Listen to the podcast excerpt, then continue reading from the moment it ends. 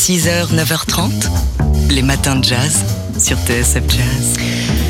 Plus qu'une semaine pour visualiser en ligne l'exposition Her Story, a Century of Women Writers, leur histoire, un siècle de femmes écrivains. A Century of uh, Women Writers, à voir euh, donc sur le site du musée américain National Portrait Gallery et qui met à l'honneur 24 autrices américaines, Toni Morrison, Maya Angelou, Dorothy Parker, dont les livres sont devenus des classiques, euh, avec euh, aussi un gros plan sur Lorraine Hansberry. Euh, née en 1930, euh, morte prématurément en 1965, Lorraine Hansberry a été la première dramaturge africaine-américaine à remporter le très convoité New York Drama Critics Circle Award, euh, prix donc de théâtre prestigieux, pour sa pièce Raising in the Sun, qui a été présentée pour la première fois en 59 à Broadway. L'histoire qui se déroule dans les années 50 dans le ghetto de Chicago et qui raconte donc les désirs d'une famille noire et pauvre, euh, freiner ses désirs par la ségrégation et la domination blanche. Et avec cette pièce, pour la première fois de l'histoire américaine, des noirs sont représentés sur les planches d'un théâtre de renommée avec vérité, humanité et surtout euh, autrement que dans des rôles stéréotypés. On écoute ici la très vibrante euh, Lorraine Hansberry. Naturalism tends to take the world as it is. Le naturalisme tente à peindre le monde exactement comme il est. C'est comme ça, ça arrive de telle manière. Alors, c'est vrai,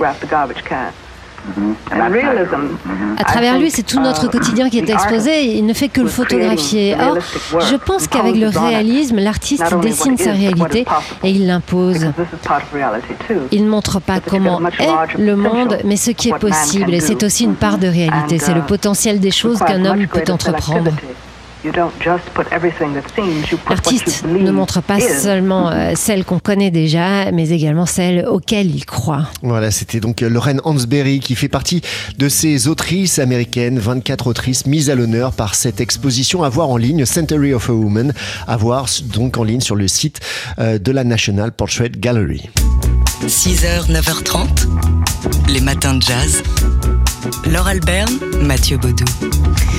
Hier soir, dès 20h30, dans Jazz Live, nous étions à New York et en direct. Oui, c'était pour le lancement de l'édition 2021 du festival French Quarter qui réunit euh, musiciens de jazz français et américains.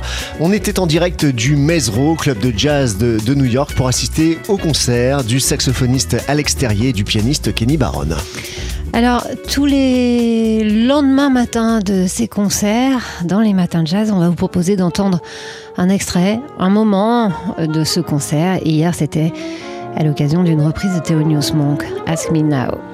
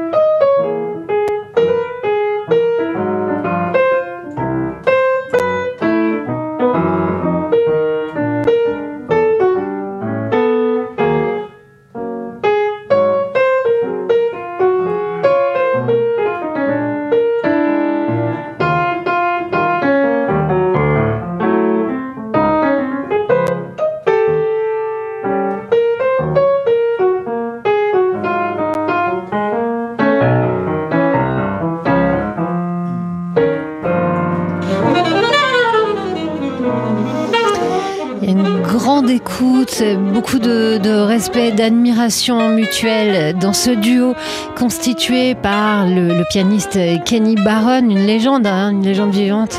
Kenny Barron, ici avec le saxophoniste français, donc Alex Terrier. Rencontre franco-américaine, c'était hier soir sur la scène du Maze un concert organisé par le Paris Jazz Club euh, pour vous pour nous, les auditeurs de TSF Jazz, euh, on a demandé aux, musiciens de jouer en, plein après-midi de manière à ce que vous puissiez les entendre, vous, euh, dans votre soirée euh, française, comme si vous étiez au club. Ça dure encore quelques jours, le French Quarter Jazz Festival. Hier soir, donc, c'était à l'extérieur et Kenny Barron. Et ce soir, vous pourrez entendre à partir de 20h30 en direct dans Jazz Live sur TSF Jazz le saxophoniste Jérôme Sabag avec euh, une musicienne euh, américaine new-yorkaise, c'est la saxophoniste Melissa Aldana ainsi que le contrebassiste Peter Washington et le batteur Bill Stewart. Ce sera en direct depuis le bar Bayo et le. Et enfin, si vous n'avez pas entendu euh, le duo à l'extérieur Kenny Barron hier soir, pas de panique, il y a les podcasts de TSF Jazz. 6h, 9h30. Les matins de jazz. Laure Alberne, Mathieu Baudou. Ce qui le distingue au fond, c'est pas sa science des trucages, c'est pas sa technique, c'est son imagination qui a l'air sans fin et qui a l'air constamment en éveil et constamment en œuvre. C'est ça que c'est ça qui est formidable chez lui. L'imagination de Georges Méliès. Le mystère Méliès, euh, c'est un documentaire formidable dont on vient d'entendre un extrait ici, à voir en ce moment sur Arte. Méliès, l'un des plus grands pionniers euh, du, du cinéma. On connaît, vous l'avez dit hein, tout à l'heure, euh, Laure, une image qui marque la, la planète entière. hein. Quand on parle de- des origines du cinéma, cette image de la Lune avec une fusée plantée dans l'œil, c'est le voyage sur la Lune de, Georges Méliès réalisé en 1902. Mais qui se cachait derrière Georges Méliès, cet inventeur fou du cinéma, l'inventeur des effets spéciaux au cinéma, amoureux de la magie Il se cachait, un fils de bourgeois en réalité. Il aurait dû devenir comme son père, fabricant de chaussures de luxe. Oui, mais voilà, il est parti faire un stage à Londres. Londres, à l'époque, capitale de la magie. Et là, il a été mordu. Alors oui, c'est un formidable inventeur qui a transformé sa passion en, euh, bah, une véritable foi dans la magie, puis dans le cinéma, à la rencontre d'un certain Lumière, avec la rencontre d'un certain Lumière. euh, euh, Georges Méliès a créé véritablement le cinéma. Euh, il a signé des centaines de films et puis il s'est heurté euh, bah, à, une industrialisation de cet art qui lui était jusque-là particulier. Ça lui a pas plu du tout. Euh, il a très mal vécu ça. Il a brûlé toutes ses pellicules. toutes- 520 films. Voilà, et il est devenu, alors on, on- on le sait, c'est la légende, il est devenu marchand de jouets euh, dans le hall de la gare Montparnasse pendant plusieurs années. Alors ça, c'est toute la première partie du film avec plein d'images et on voit à quel point Méliès était euh, extraordinairement génial, malicieux, drôle. Il faisait tout. Il écrivait, il tournait, euh, il jouait, il faisait les trucages. Enfin bref, il était euh, tout partout. Il a consacré toute une vie à cet art de la magie. Et, donc, la deuxième partie du documentaire, c'est bah, comment aux États-Unis on a retrouvé des pellicules intactes. Comment est-ce possible 80 négatifs euh, originaux, euh, notamment du fa- fameux voyage euh, sur la Lune. C'est Serge Bombert, hein, le, le patron de Lobster Film, qui a découvert ça à la, à la bibliothèque du Congrès aux États-Unis. Un joyeux, un joyeux joyau qui- qu'il a fallu euh, restaurer. Et le documentaire bascule à ce moment-là. C'est une enquête qui est menée, qui nous explique comment euh, tout ça s'est fait. Euh, on va pas vous le dire. Il faut regarder ce film, donc signé de Serge Brombert et Éric Lange, les auteurs, les coupables d'un film qu'on avait adoré. Je me souviens, Mathieu, euh, autour d'Henri-Georges Clouzot. L'enfer d'Henri-Georges Clouzot sur un, sur un film inachevé d'Henri-Georges Clouzot. Voilà, donc c'est ce duo qui signe Le Mystère Méliès à voir en ce moment sur la plateforme euh, d'Arte, avec en plus et en bonus plein de films de Méliès et vous allez euh, comprendre à quel point le bonhomme était génial. Tout ça, c'est sur Arte et c'est pendant quelques semaines surtout. Allez-y, foncez-y, ça va enchanter vos soirées sous couvre-feu. 6h, 9h30. Les matins de jazz. Laure Alberne, Mathieu Baudou. Une une avec la nouvelle vice-présidente des États-Unis, c'est chic. Eh bien non, c'est pas chic et c'est entre autres ce qu'on reproche au magazine américain Vogue qui fait donc la une de son numéro de février avec euh, une photo euh, de l'Africain-américain Leslie Tyler Mitchell, une photo de Kamala Harris qui crée la polémique. Ouais, on la trouve déjà trop blanche sur cette photo Kamala Harris, un nouvel exemple de ce que les Américains appellent le whitewashing. Et on la trouve justement pas chic du tout puisque Kamala Harris y pose en habit de tous les jours, costume noir, en basket, bref, à l'image euh, que son équipe de com veut donner d'une femme dynamique et efficace. Mais tout de même, Vogue est connu pour ses unes chic sous la houlette, notamment de la photographe Annie Leibovitz, qui a entre autres immortalisé Michelle Obama.